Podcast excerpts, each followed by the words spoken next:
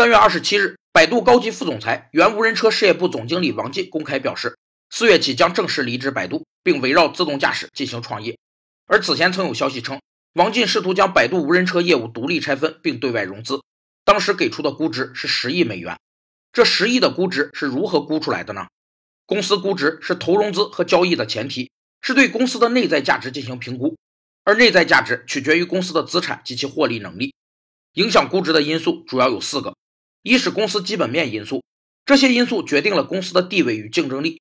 二是行业因素，包括行业类型、竞争态势等，这些直接决定了行业盈利模式与竞争结构；三是宏观经济因素，宏观经济繁荣有助于拉高公司估值；第四是心理预期。主要包括投资者对未来现金流与必要报酬率的估计。